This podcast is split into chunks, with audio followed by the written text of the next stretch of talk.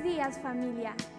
Vamos a meditar esta mañana en la lectura de nuestro tiempo con Dios en el libro de Jeremías capítulo 48 versículos 36 al 47 y el título es Quebrantado como vasija.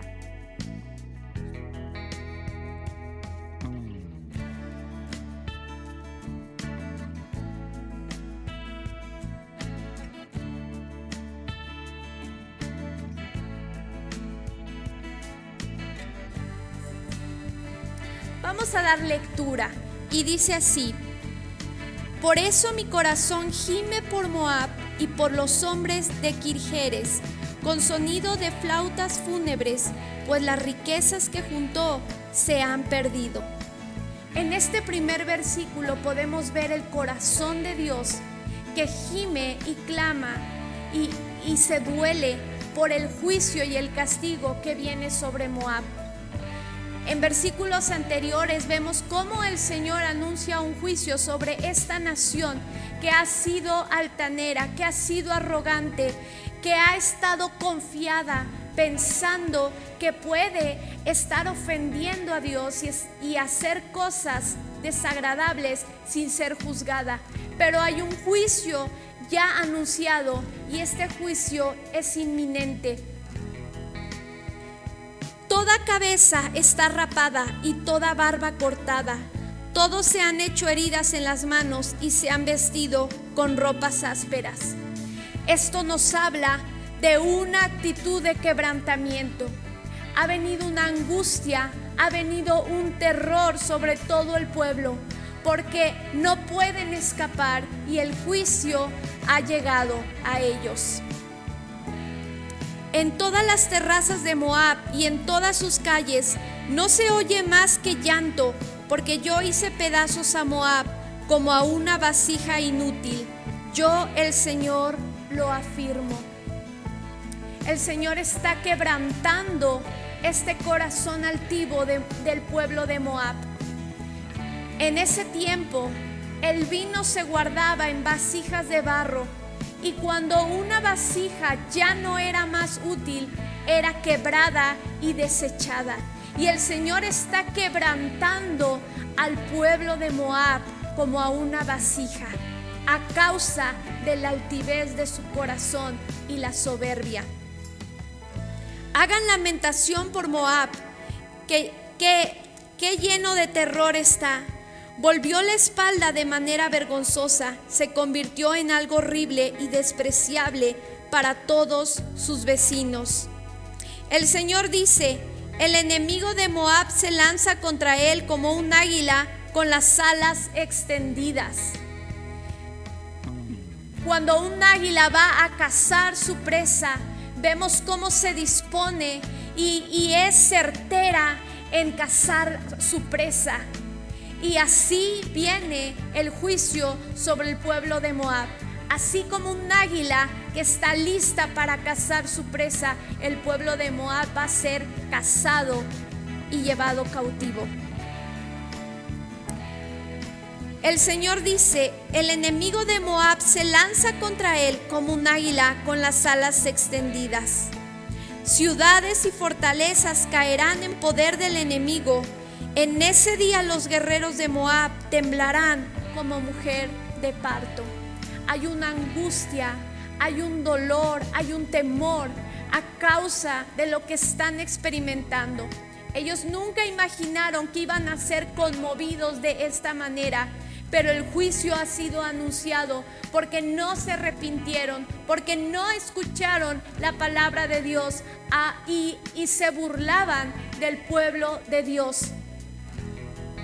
Moab dejará de ser nación porque se levantó contra mí, contra el Señor.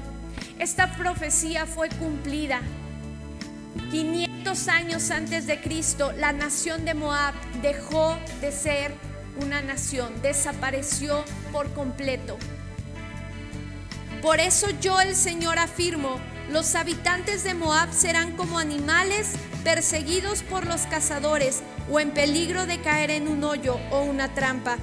El que escape de los cazadores caerá en el hoyo, el que salga del hoyo caerá en la trampa, porque yo traeré sobre Moab el tiempo de su castigo. Yo el Señor lo afirmo. Algunos huyen sin fuerzas a buscar refugio a la sombra de Esbón, pero Esbón, la ciudad del rey Sijón, está en llamas, y el fuego se extiende y devora los montes de Moab, ese pueblo revoltoso.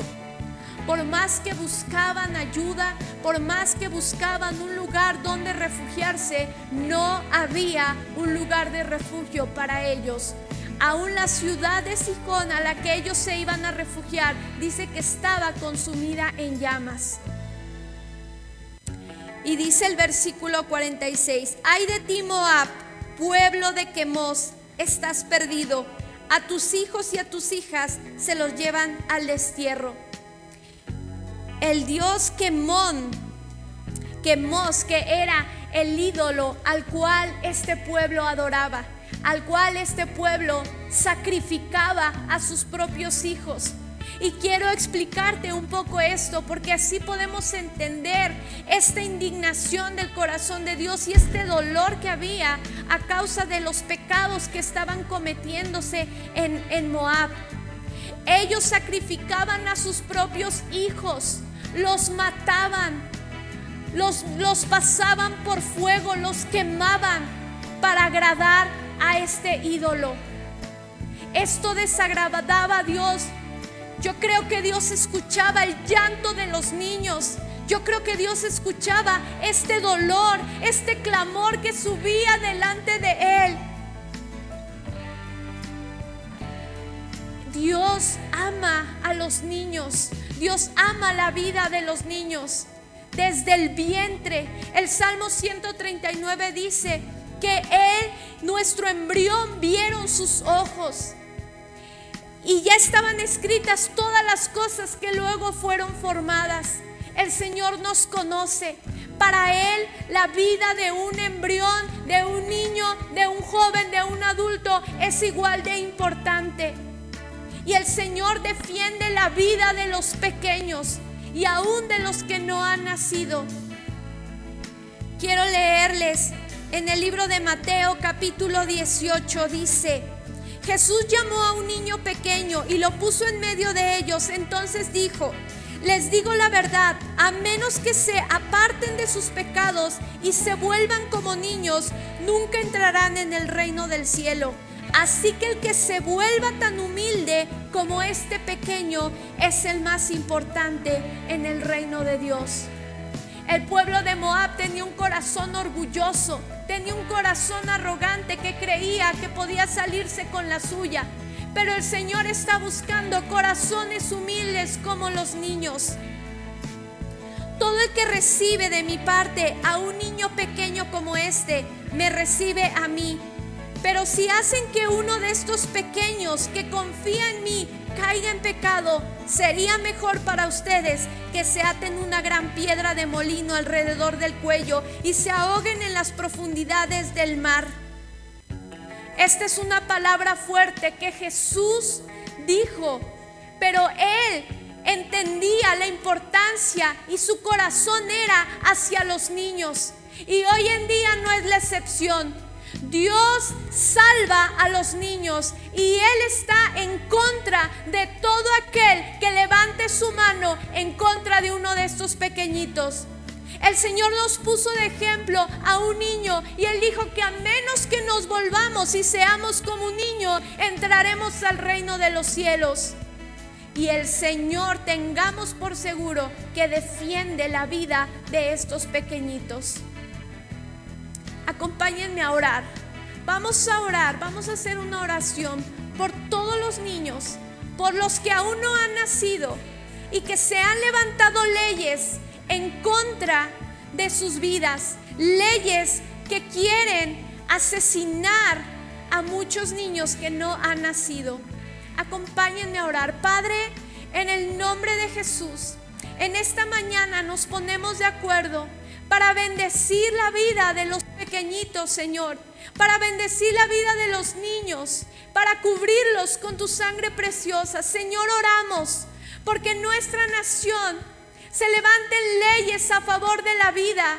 Señor, que tú traigas un entendimiento de que la vida comienza desde el vientre, desde, eh, desde la concepción. Tú ya los ves como personas, porque tú los estás formando. Señor, oramos porque en nuestra nación se respete la vida desde, desde la concepción, se respete la vida desde el vientre. Señor, levántate a favor de los pequeñitos y pelea por ellos, Señor. Porque tú los defenderás de todos aquellos que se levanten en contra de ellos. Gracias, Señor, en el nombre de Jesús. Amén. Que Dios les bendiga. Hasta la próxima.